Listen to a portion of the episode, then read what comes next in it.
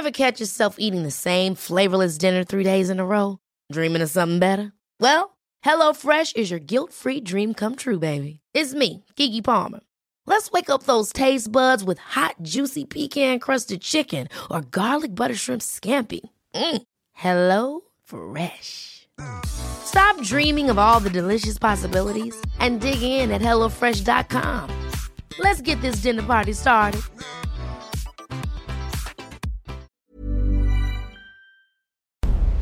Porque el mundo actual no se entendería sin la economía y los negocios.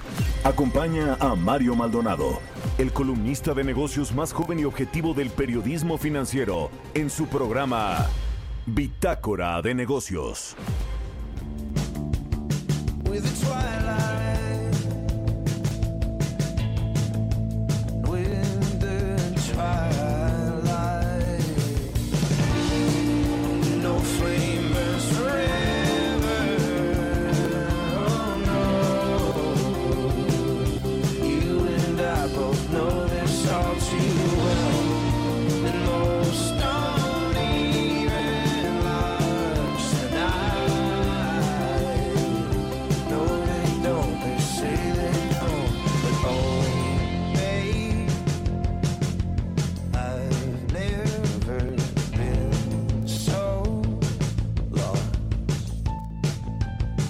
I wanna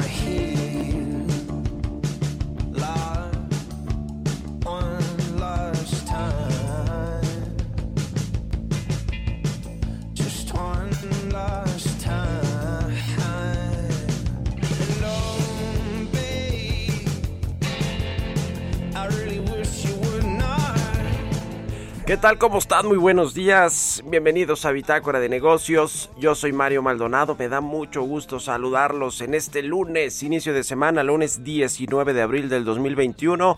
Son las 6 de la mañana con 3 minutos, tiempo del centro de México. Estamos transmitiendo en vivo desde las instalaciones del Heraldo Radio aquí en la Ciudad de México. Y bueno, pues un saludo a quienes nos siguen también en Guadalajara, Jalisco por la 100.3 de FM, en Monterrey, Nuevo León por la 90.1 de FM y el resto de las estaciones que nos retransmiten en otras ciudades, estados de la República Mexicana y a quienes nos ven por el streaming que está en la página heraldodemexico.com.mx. También ahí está el audio de este programa en vivo. Arrancamos el lunes como todos los días con un poco de música. Estamos escuchando a un eh, grupo de folk rock que se llama Mumford Sons eh, y la canción se llama Tompkins Square Park. Esta semana estaremos escuchando canciones de las bandas de rock más odiadas del planeta, de acuerdo a un estudio reciente de la web americana At Best Life, calculando con una eh, calculado con una serie de una especie de coeficiente de odio. Bueno, bueno a mí me gusta Mumford Sons, me parece una buena banda, pero pero bueno, según esta es de las más odiadas. Es una banda eh, británica de el oeste de Londres. Así que bueno, pues vamos a estar escuchando esta banda. Y arrancamos, ahora sí vamos a entrarle a la información. Hablaremos con Roberto Aguilar sobre los temas financieros más relevantes. Resultados trimestrales siguen apoyando la racha alcista de las bolsas. En la India sufre eh, por disparo de contagios y cierra su capital. Estados Unidos vigilará operaciones cambiarias en México y la Secretaría de Hacienda y Crédito Público mi- minimiza la decisión también. El Departamento del Tesoro ya eh, pues emitió una opinión sobre el rescate, supuesto rescate de Pemex y la CFE y las decenas de, de, millones de dólares y, y que está pues eh, poniendo el gobierno federal en estas dos empresas y que bueno pues no se ve que vayan a poder rescatarlas como como lo dicen y lo que sí están haciendo es espantando la inversión privada y atentando contra las energías limpias. El Departamento del Tesoro de los Estados Unidos ya emitió esta opinión con respecto a la política energética de México. Vamos a hablar con Angie Chavarría, columnista del Heraldo de México, como todos los días aquí en Bitácora de Negocios, como todos los lunes. Casi 14 millones de trabajadores en México tienen ingresos en el rango límite de la línea de pobreza. La crisis del COVID-19 y la falta de estímulos económicos por parte del gobierno del presidente López Obrador, pues ha hecho que haya más pobres, más pobreza eh, laboral de quienes no pueden comprar una canasta básica y pues los datos eh, son claros de diferentes eh, organizaciones, organismos pues como el INEGI, como el Coneval y muchos otros.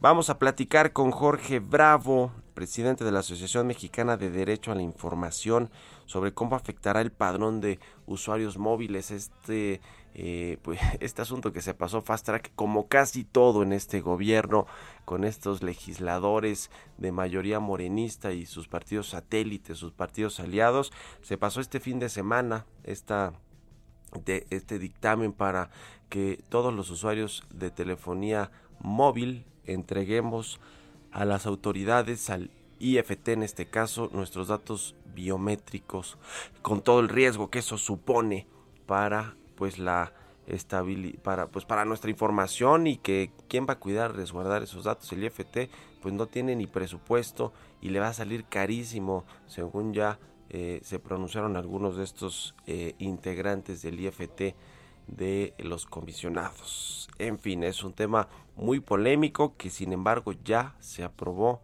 en la Cámara, en, en, en el Congreso Federal y esto ya es un hecho y vamos a hablar con Jorge Bravo sobre cómo nos afecta o qué pueden hacer los usuarios, por ejemplo, pues utilizar recursos legales como el amparo para evitar dar los datos biométricos cuando vayamos a comprar una SIM para nuestro teléfono o vayamos a renovar nuestros planes, en fin, vamos a entrar a ese tema. Hablaremos también con Ulises Fernández de Lara, director de finanzas y de relación con inversionistas de Arca Continental, anunció esta embotelladora de Coca-Cola una de las más importantes del mundo y de Latinoamérica, por supuesto, anunció una inversión de 11 mil millones de pesos para este 2021. Vamos a platicar con su director financiero sobre hacia dónde van a canalizar los recursos y cómo está también la industria de las bebidas embotelladas. Vamos a entrar a todos estos temas hoy aquí en Bitácora de Negocios, así que quédense con nosotros. Se va a poner bueno ese inicio de semana, hay que arrancar con toda la buena vibra y la energía positiva. ¿O no? Bueno, vámonos con el resumen de las noticias más importantes para comenzar este día con Jesús Espinosa.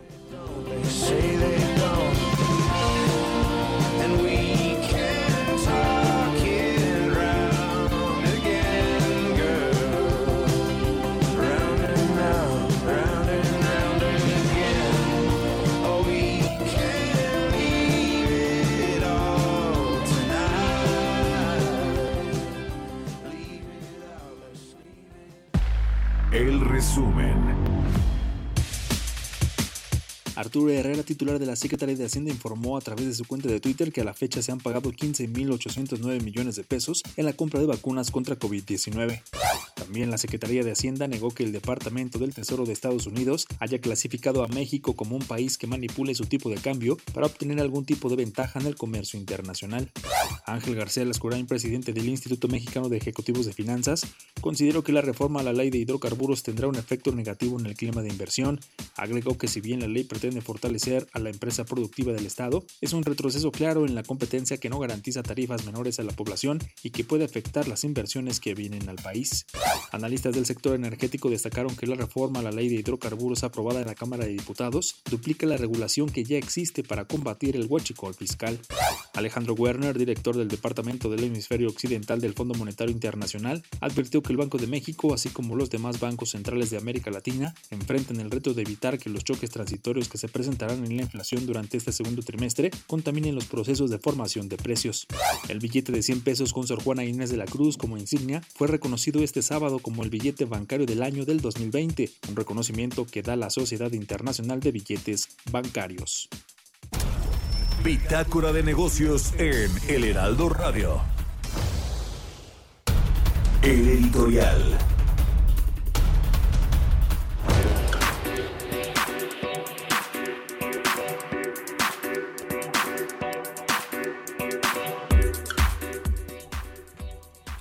Este fin de semana, el sábado en particular, el presidente López Obrador se reunió con Carlos Slim, el multimillonario mexicano, allá en su finca, en su quinta rústica de Palenque, Chiapas, desayunaron y pues eh, hablaron sobre el avance de la construcción del tren Maya, eh, una de las empresas de Carlos Slim, o dos en las que tiene participación accionaria importante, eh, tienen concesionado uno de los tramos de este proyecto del tren Maya. También dijo que hablaron de otros temas, no especificó el presidente López Obrador, pero sí puso ahí una foto en blanco y negro donde ambos aparecen en Guayavera, pantalón de vestir. El presidente, por cierto, usa guaraches.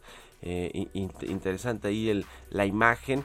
Eh, pero más interesante es que, qué platicaron y, qué es lo que quiere pues dar a, reflejar el presidente del observador con una foto al lado del multimillonario mexicano eh, Carlos Slimson. Digo yo, los los máximos representantes del poder económico y del poder político, el presidente de la República y el hombre más rico del país, quien tiene además pues muchas empresas en distintos sectores económicos, industrias, genera muchos empleos. Y, y los dos, por cierto, se acuerdan que en enero se contagiaron casi al mismo tiempo de COVID-19. Bueno, pues quizá a partir de esta situación, eh, donde hubo supuestamente llamadas ahí para eh, conocer el estado de salud de ambos, pues hemos visto mucho más cerca a Carlos Slim de López Obrador. Eh, al inicio del sexenio no fue una buena relación por el tema del aeropuerto de Texcoco, no fue invitado al Consejo Asesor em, Empresarial de la Presidencia. Eh, hubo ahí varias eh, cosas que distanciaron a Slim y a López Obrador, quienes habían estado pues cerca desde que restauraron el centro histórico cuando López Obrador era jefe de gobierno. Bueno, ahora parece que Carlos Slim decidió estar cerca del presidente López Obrador, apoyar en, de alguna manera su gestión y pues desde que eh, criticó a sus colegas empresarios de no invertir, de no estar invirtiendo en los proyectos que ya se les eh, asignaron hasta estas eh, reuniones allá, ni más ni menos que en su finca del presidente López Obrador, pues nos hace pensar que la relación es cada vez más estrecha y que Carlos Slim ya abrió sus cartas y va a apoyar a López Obrador, mientras él está peleadísimo o por lo menos muy distanciado del resto de la iniciativa privada. ¿Ustedes qué opinan? Escríbanme a mi cuenta de Twitter, arroba Mario Mal y a la cuenta arroba Heraldo de México. Economía y mercados. Roberto Aguilar ya está aquí con nosotros en la cabina del Heraldo Radio. ¿Cómo estás, mi querido Robert? Buenos días. ¿Qué tal, Mario? Me da mucho gusto saludarte a ti y a todos nuestros amigos. Pues fíjate que los mercados, eh, pues, eh, tomaron un respiro, los, los futuros justamente en estos momentos lo estamos revisando, los futuros de las bolsas eh, norteamericanas que habían cerrado justamente el viernes en niveles históricos y bueno, pues están preparándose para justamente los informes de ganancias trimestrales de compañías como Coca-Cola e IBM. Mañana reporta Netflix. Esto es interesante porque, bueno, al final del día, eh, esto es uno de los temas que está impulsando justamente a las bolsas. Vamos a ver ya una ola mucho más nutrida de información eh, financiera justamente, pero fíjate que hay un cálculo importante que hace la, eh, según Reuters, las emisoras que a la fecha ya reportaron sus cifras del primer trimestre superaron en más de 80% las estimaciones de ganancias y ahí tenemos por ejemplo el caso de los bancos que han sorprendido sobre este tema y bueno, fíjate que también eh, el dato interesante es que van a reportar esta semana pues las aerolíneas que como tú sabes es un sector muy golpeado por el tema justamente de la pandemia. Además, el Banco Central se va a reunir el jueves. No se esperan cambios en los, eh, justamente en las tasas ni en, la directriz, ni, pero bueno, pues es importante ver cómo están visualizando justamente los avances del proceso de vacunación en ese continente. Y bueno, el viernes se van a publicar los datos preliminares sobre la actividad de las fábricas prácticamente de todo el mundo correspondientes a abril y en México, Mario, el jueves vamos a esperar la, eh, el dato de la inflación correspondiente a la primera quincena de abril, donde se anticipa una fuerte presión. Vamos a ver de verdad eh, una tasa bastante alta. Ya no es el tema, o ya no es solamente el tema de los energéticos, sino también otros productos se han sumado a, la, a las presiones de precios y también el efecto de Semana Santa. Y bueno, fíjate que el Bitcoin revertía sus pérdidas después de caer hasta 14% ayer tras las especulaciones, las versiones que surgieron de que el Departamento del Tesoro de Estados Unidos podría analizar o estaría analizando la posibilidad de tomar medidas contra la actividad de blanqueo o lavado de dinero dentro de los activos digitales, mientras que el sitio CoinMarketCap citó un apagón en la región china de Xianqian, que supuestamente impulsa gran parte de la, de la, conocida como minería de bitcoins y esto como causa de las caídas, pero bueno, al final se recuperó ya el, eh, el bitcoin. Un dato interesante también es que el dólar, el dólar estadounidense, Mario, se acerca a su nivel más bajo en cuatro semanas. Esto si lo medimos con una, un grupo de las divisas más importantes del planeta y con los inversionistas cada vez más dispuestos a creer el compromiso de la Reserva Federal en mantener una política monetaria expansiva el tiempo que sea necesario. Esta debilidad sigue favoreciendo al tipo de cambio que cotiza en estos momentos, Mario, en 1983. Con esto tenemos ya una apreciación mensual superior al 2.8% y aunque el, balance anual pues da prácticamente tablas sorprendiendo el tipo de cambio. Por el otro lado, la actualización de los datos de los contagios es que más de 141 millones de personas han resultado infectadas por el coronavirus a nivel mundial, según las cifras oficiales de casos confirmados y los decesos ah, desafortunadamente ya superaron la barrera de los 3.1 millones.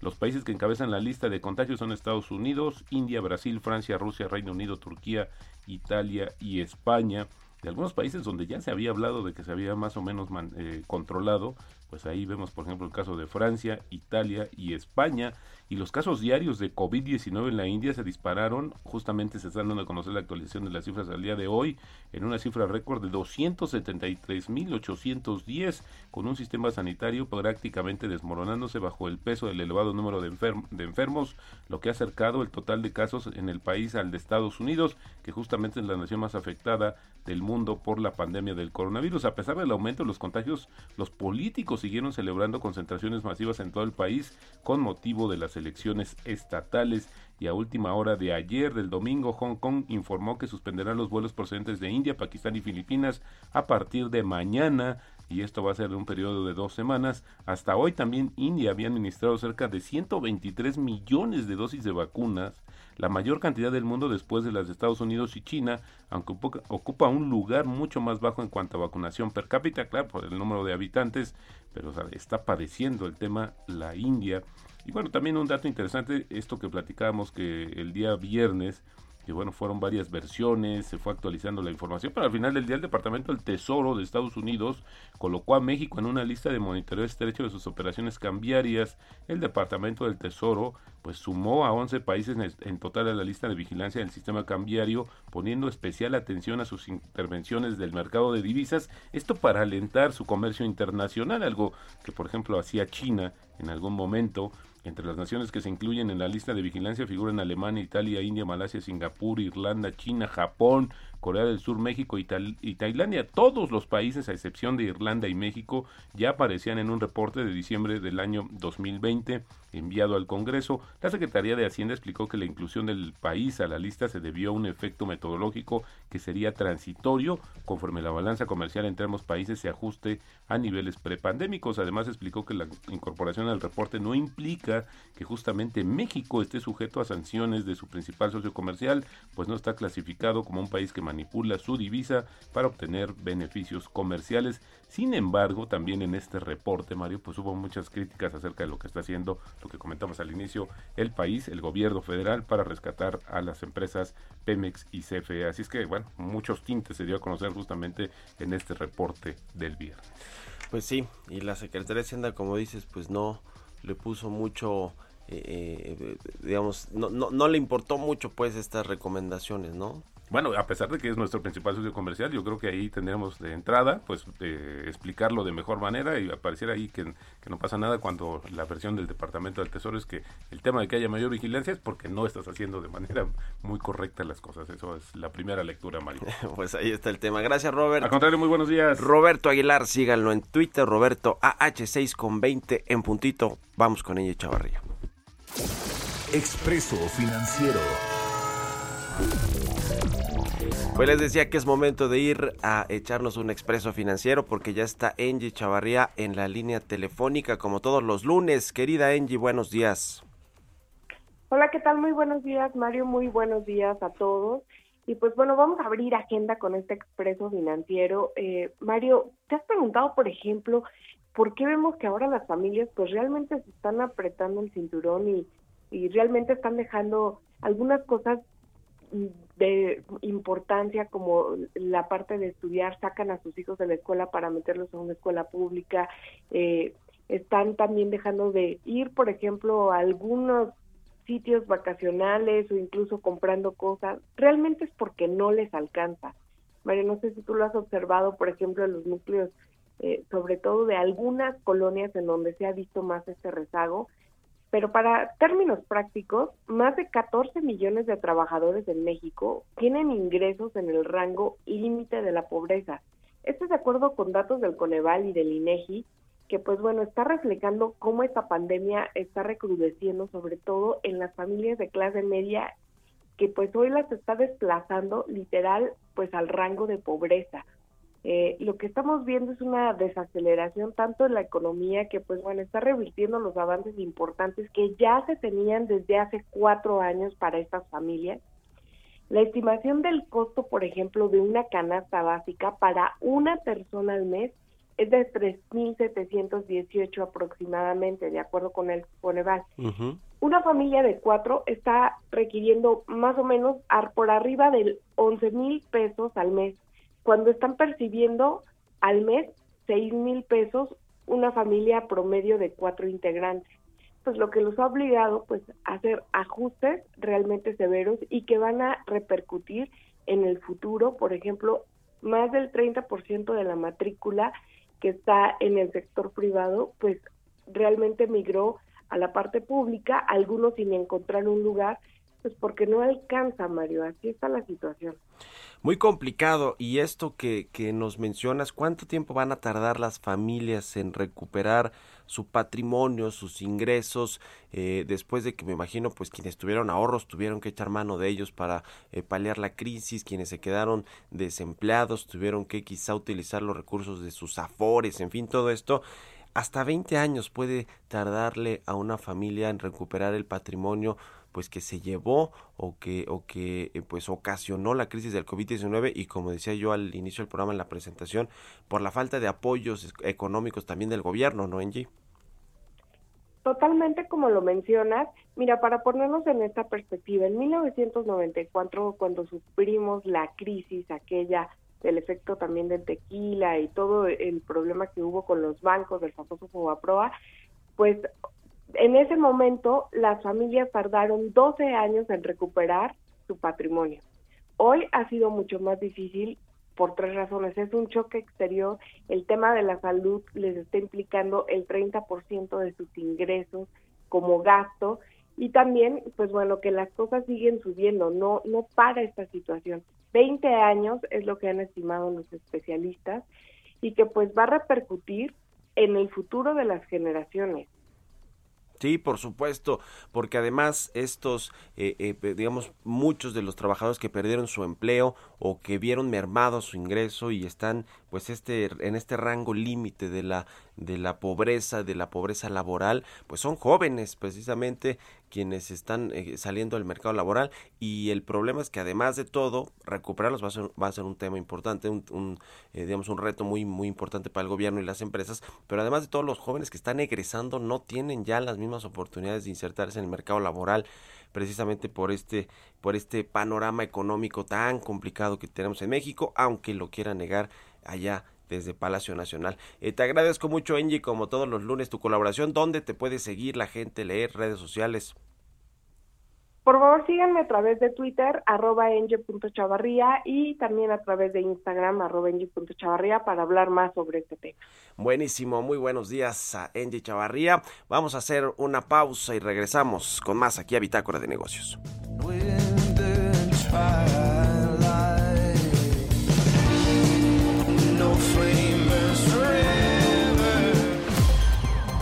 Continuamos en un momento con la información más relevante del mundo financiero en Bitácora de Negocios con Mario Maldonado. Regresamos. Heraldo Radio, la HCL se comparte, se ve y ahora también se escucha. Estamos de vuelta en Bitácora de Negocios con Mario Maldonado. Entrevista.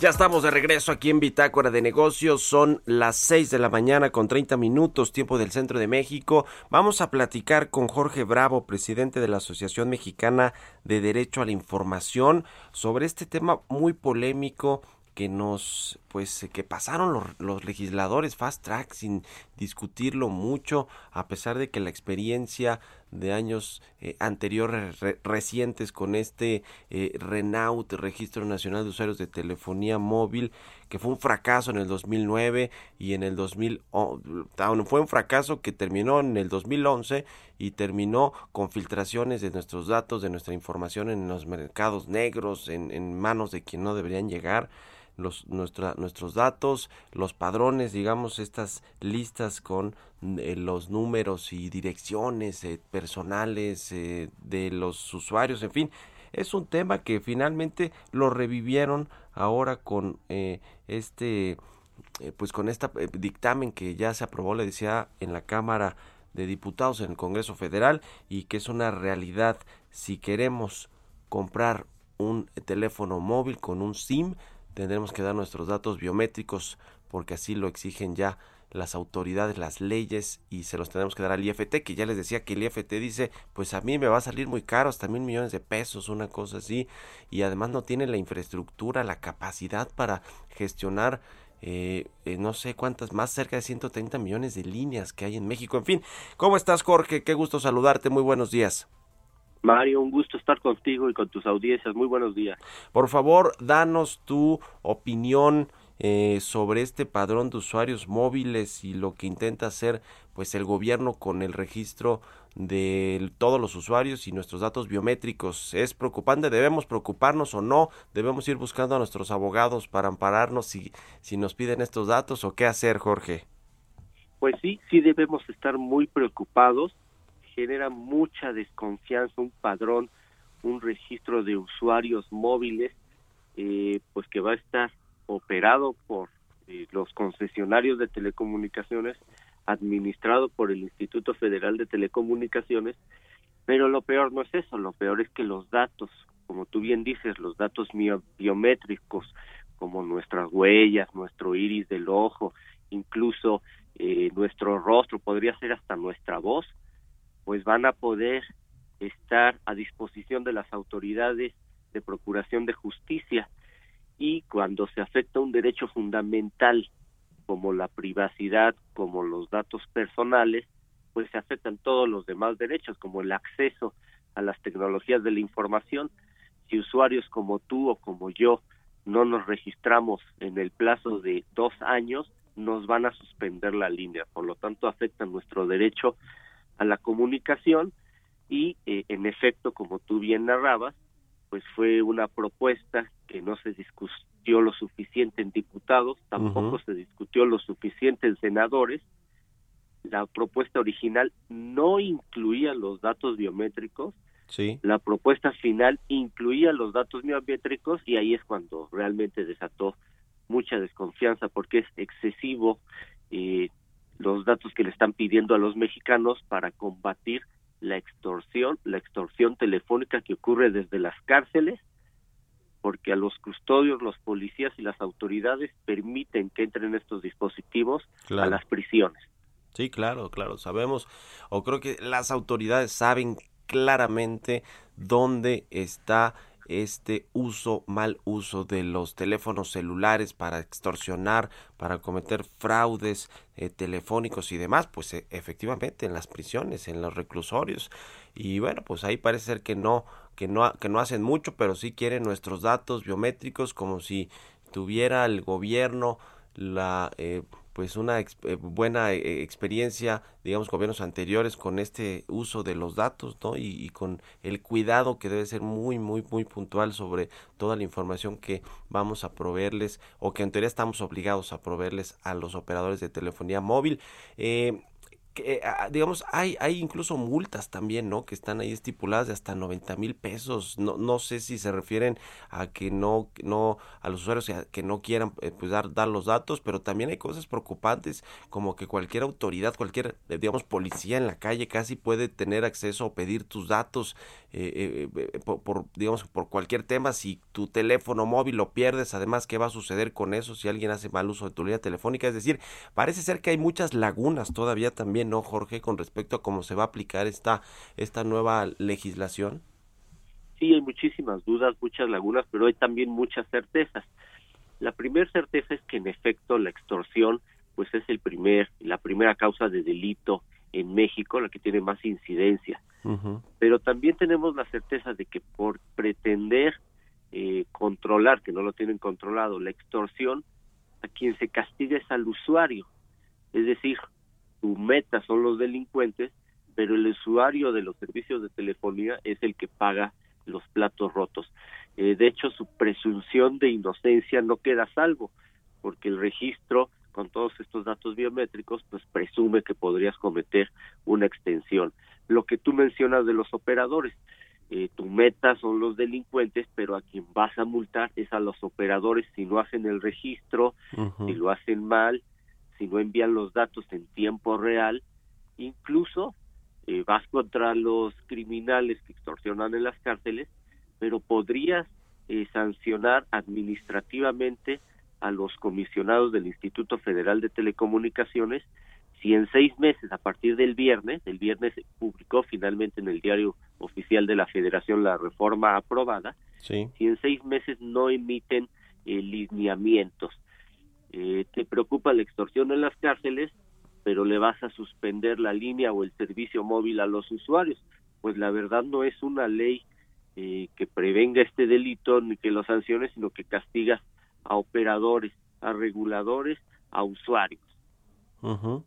Sí, sí, sí, es un, es un tema muy importante. A, ver, ¿por qué crece, Jorge? Vamos, vamos a hacerlo un poco ahí de, eh, eh, no, no, de abogados del diablo, pues, pero ¿por qué crees que el gobierno, eh, a través, yo creo que está muy enterado el presidente de lo que se mandó al Congreso a través de sus legisladores está proponiendo este asunto del padrón de usuarios móviles y los datos biométricos que como tú dices no se discutió a profundidad eh, los efectos que puede generar por ejemplo al mercado de las telecomunicaciones a los operadores y a los usuarios no que somos pues los los afectados directos de esta propuesta que ya se legisló y que ya es se promulgó como dices el viernes y, y se publicó en el diario oficial de la Federación. ¿por qué qué, qué, qué podría haber detrás más allá de el supuesto combate a las extorsiones y los secuestros con teléfonos móviles? Fíjate que esa es una pregunta eh, muy interesante. Desde luego ese es el motivo principal. La verdad es que hay una epidemia de teléfonos en las prisiones, hay muchísimos. En el primer informe de gobierno del presidente se da un dato de que han comenzado a depurar en algunas cárceles y han encontrado muchos. Pero la verdad es que esta iniciativa eh, viene seguida de muchas otras, de otros legisladores, todos de Morena, que buscan un control sobre los usuarios, un control sobre las tecnologías, un control sobre los contenidos que se comparten en Internet. eh, me parece que es indudable que este es el gobierno, actualmente con un poco más de dos años, que más interés ha tenido en controlar lo digital, y controlarlo lo digo entre comillas, ha intentado regularlo, hay leyes sobre desaparecer al IFT, hay leyes para intervenir las tecnologías si compartimos contenido bajado de Internet, hay iniciativas para el contenido digital en las plataformas, esta iniciativa sobre el registro de teléfonos celulares, alguna más para regular a las empresas digitales. Es decir, hay una obsesión de la 4T y de los legisladores por controlar, regular lo digital, incluidos sus usuarios y las tecnologías, pero sin conocer la realidad, la dinámica de Internet, eh, todo lo que implica esta nueva economía digital que tú sabes que es muy, eh, está en crecimiento, es muy importante. Es decir, sin un conocimiento, sin discutir los temas, les preocupan las redes sociales, les preocupan las tecnologías y no saben cómo regularlos, como este caso. Sí, tienes toda la razón, Jorge. No es una iniciativa aislada en, en, materia digital, sino ha habido ya muchas otras que algunas no han pasado, algunas sí están en discusión, todavía están ahí en el tintero, pues para limitar de alguna manera por un lado la actuación de los reguladores del sector o la independencia, autonomía, como el caso del IFT, que en algún momento se, se eh, propuso eliminarlo, digamos, como funciona actualmente y que, que, fuera la Secretaría de Comunicaciones y Transportes, como fue con la COFETEL, quien tuviera el control de este, de este organismo regulador, pero no sucedió por simplemente porque es un tema que violaría el TEMEC, ¿no? Este acuerdo comercial con Estados Unidos y Canadá, pero además de todo, sí, efectivamente hay un, un tufo eh, político de, eh, pues, eh, querer limitar los temas digitales o, y más grave sería, pues, controlar el tema de todas las plataformas de cómo se utilizan, como decías, las redes sociales, las plataformas de streaming, el, contenido que hay en, el, en, en, los medios digitales, en fin, es un tema que creo que sí preocupa mucho. ¿Cómo ves de, parte de los usuarios, Jorge, de los consumidores? Eh, no, no creo yo que cualquier consumidor quiera meterse a un, a un juicio, digamos, promover amparos, buscar abogados para evitar que, que las telefónicas eh, y, y, eventualmente el, el IFT tengan sus datos biométricos. ¿Qué crees que va a suceder con este asunto? También eh, tomando en cuenta la experiencia que tuvimos con el Renault en el 2009-2011. Sí, déjame terminar otro, otro aspecto que mencionaba antes, también la intención de obtener recursos, o sea, impuestos de las empresas digitales, porque son las que están sí, sí. creciendo, han sido las exitosas de la pandemia, y tú sabes que todo gobierno donde ve que alguien está teniendo éxito, pues siempre le puede, quiere cobrar impuestos, ¿no? Y en efecto, eh, los usuarios, a pesar de, de los riesgos, de los temores de que la autoridad judicial pueda tener acceso a nuestros datos biométricos, además de nuestros datos, digamos, básicos, eh, yo sí veo esperanza. Realmente eh, ha habido un rechazo casi generalizado a la iniciativa y a los y a las maneras, a los procedimientos, porque cuando una ley se procesa sin cumplir con el debido proceso, pues siempre causa desconfianza y este es el caso. ¿Quiénes podrían actuar? Pues el propio Congreso, hubo oposición, se perdió, pero hay legisladores que podrían interponer una controversia, una acción de inconstitucionalidad, y ahí hay una primera iniciativa.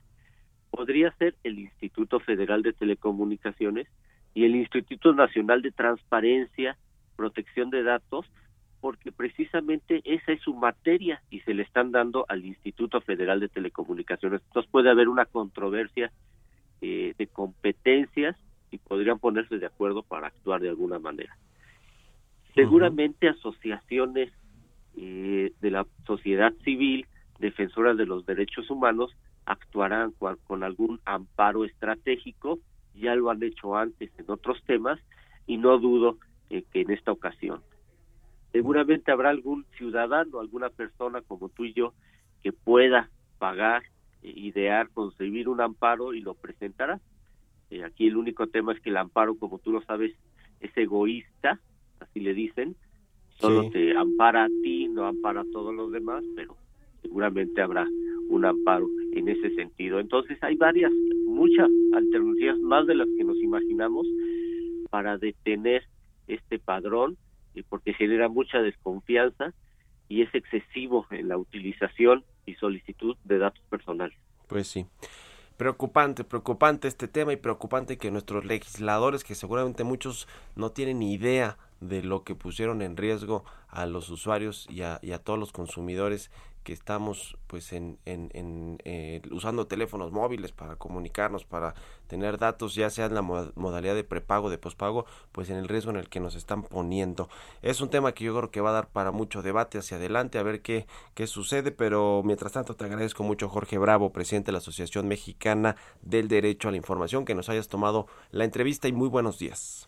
Muchas gracias, Mario. Déjame nada más decir una idea. Sí. El riesgo no es tecnológico. Existe la tecnología para tener un padrón seguro, pero la autoridad judicial va a poder tener las manos y los ojos y los oídos en ese en esa base de datos. El riesgo es ese, no es tecnológico. Muchas gracias, Mario. Que estés muy bien. Es Jorge Bravo, presidente de la AMEDI, la Asociación Mexicana del Derecho a la Información. 6 con 44 minutos. Vamos con las historias empresariales. Historias empresariales.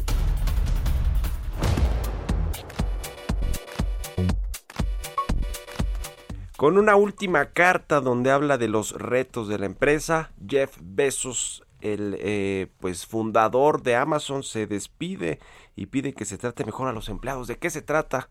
Vamos a hablar con Giovanna Torres. Vamos a escuchar esta pieza que preparó Giovanna Torres. Jeff Bezos se va.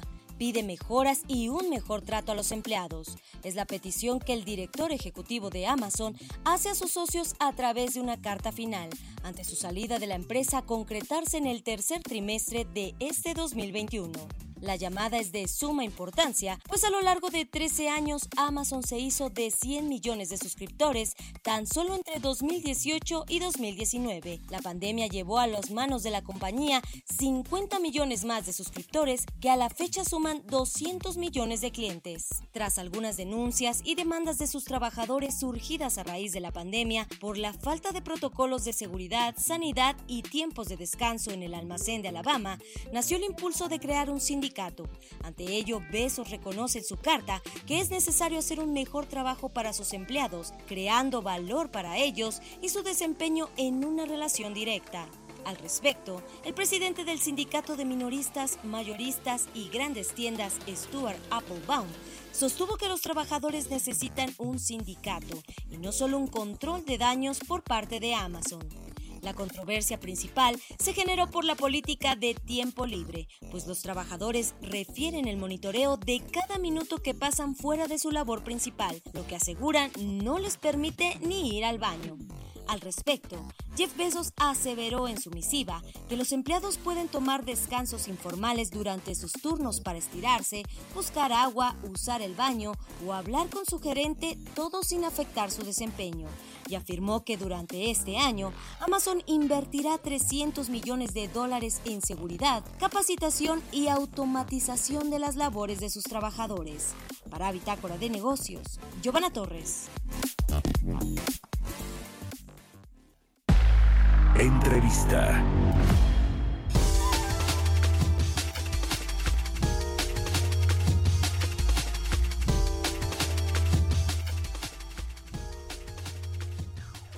Bueno, pues vamos a platicar con Ulises Fernández de Lara, director de finanzas y de relación con inversionistas de Arca Continental, a propósito de este anuncio de inversión eh, por cerca de 11 mil millones de pesos en el 2021.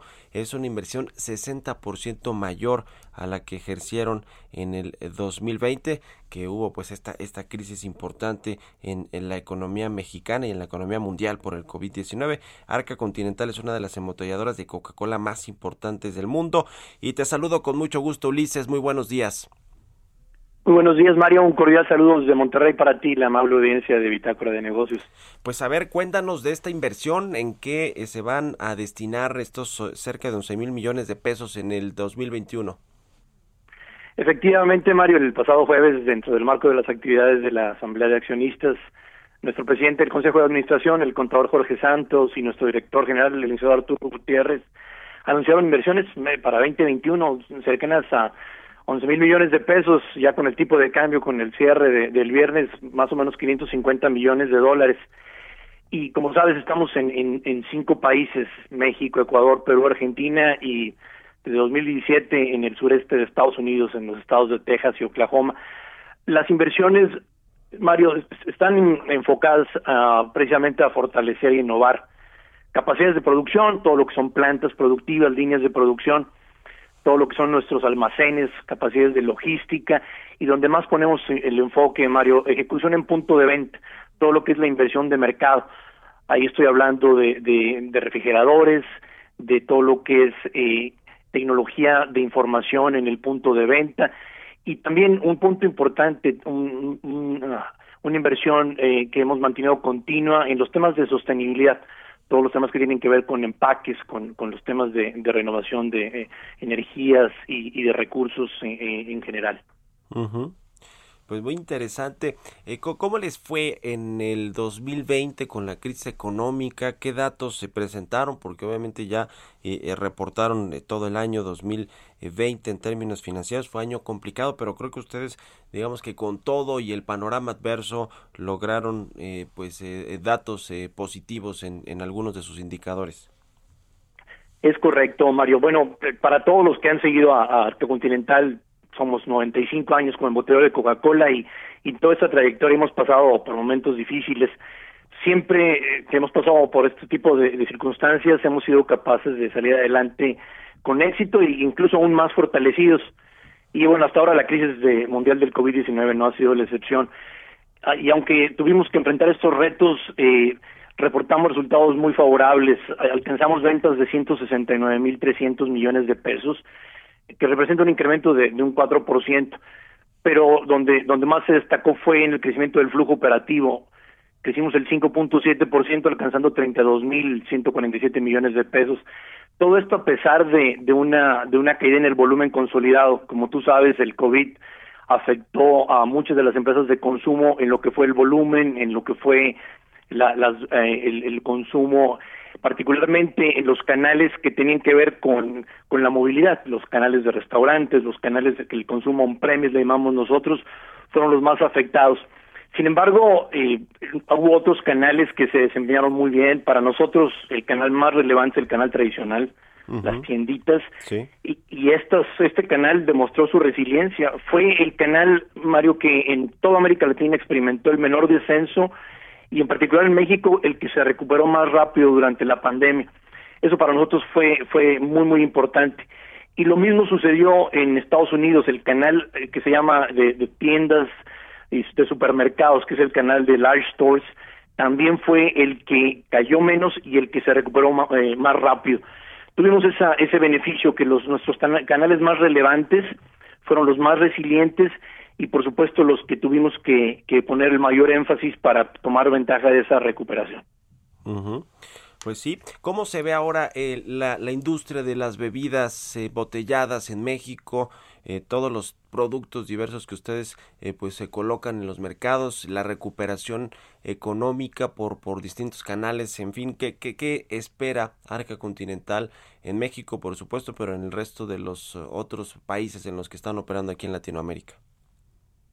Realmente, Mario, estamos muy motivados por las primeras señales de recuperación en nuestros territorios y la mejora general en las tendencias, ya que vimos desde el cierre del 2020 y el inicio de este año. Y nuestra empresa está muy bien posicionada, visión y propósito claros. Y estamos entrando en 2021 confiados en ese en el historial de crecimiento. Lo, lo que vemos es ya una mejora en los volúmenes eh, positivos, principalmente, como te había dicho, en el canal tradicional, pero ya también empieza la recuperación en supermercados uh -huh. en los canales relacionados con el consumo eh, fuera del hogar, y también ya empezamos a ver recuperación. Nosotros ya vemos que, que, hay una recuperación en lo que son las presentaciones personales, lo que son los, los, los empaques que tienen que ver con el movimiento de las personas. Y vemos muy especialmente una, una perspectiva favorable en nuestra operación en Estados Unidos. Eh, tú sabes que las políticas que, que, el nuevo gobierno ha implementado para apoyar ha generado eh, una dinámica mucho más activa en nuestros territorios, especialmente en Texas y, en Oklahoma. Ahí eh, todo esto que, te, que las restricciones ya se liberaron, todos los temas de, de la pandemia que están siendo mucho más flexibles, nos hace que esa recuperación ya sea mucho más visible. Por el lado de México, los territorios que tenemos, tú sabes que están ubicados en el norte, en el occidente, y bueno, estos territorios también se van a beneficiar mucho de lo que es el, la economía norteamericana. Nuestros territorios están muy relacionados con la manufactura, con, con lo que es la exportación, entonces deben también tener un beneficio muy, muy importante asociado a la recuperación en Estados Unidos. Pues sí, efectivamente muchas industrias están eh, esperando a ver qué sucede con la recuperación de los Estados Unidos, que ya hay quien dice que se está sobrecalentando, se va a sobrecalentar la economía con los temas allá de la inflación, en fin, pero lo cierto es que hay mucha liquidez, muchos recursos en la economía estadounidense que las empresas mexicanas pues también se van a beneficiar de ello. Muchas gracias por haber eh, tomado eh, la entrevista, estimado Ulises Fernández, director de Finanzas y Relación con Inversionistas de Arca Continental. Gracias por, por la llamada y muy buenos días. Gracias a ti, Mario, y, y te queremos también para aprovechar para felicitarte por la publicación de tu libro. Eh, te deseamos que sea el primero de muchos éxitos y esperamos también tener pronto la oportunidad de saludarte en persona. Muchas gracias. Igualmente, Ulises Fernández de Lara. Con esto nos despedimos. Eh, llegamos al final de Bitácora de Negocios. Quédense aquí en Heraldo Radio con Sergio Lupita. Nos escuchamos mañana tempranito a las 6. Buenos días. No Esto fue Bitácora de Negocios con Mario Maldonado, donde la H suena y ahora también se escucha una estación de Heraldo Media Group. Ever catch yourself eating the same flavorless dinner three days in a row? Dreaming of something better? Well, HelloFresh is your guilt-free dream come true, baby. It's me, Kiki Palmer. Let's wake up those taste buds with hot, juicy pecan-crusted chicken or garlic butter shrimp scampi. Mm. Hello Fresh. Stop dreaming of all the delicious possibilities and dig in at HelloFresh.com. Let's get this dinner party started.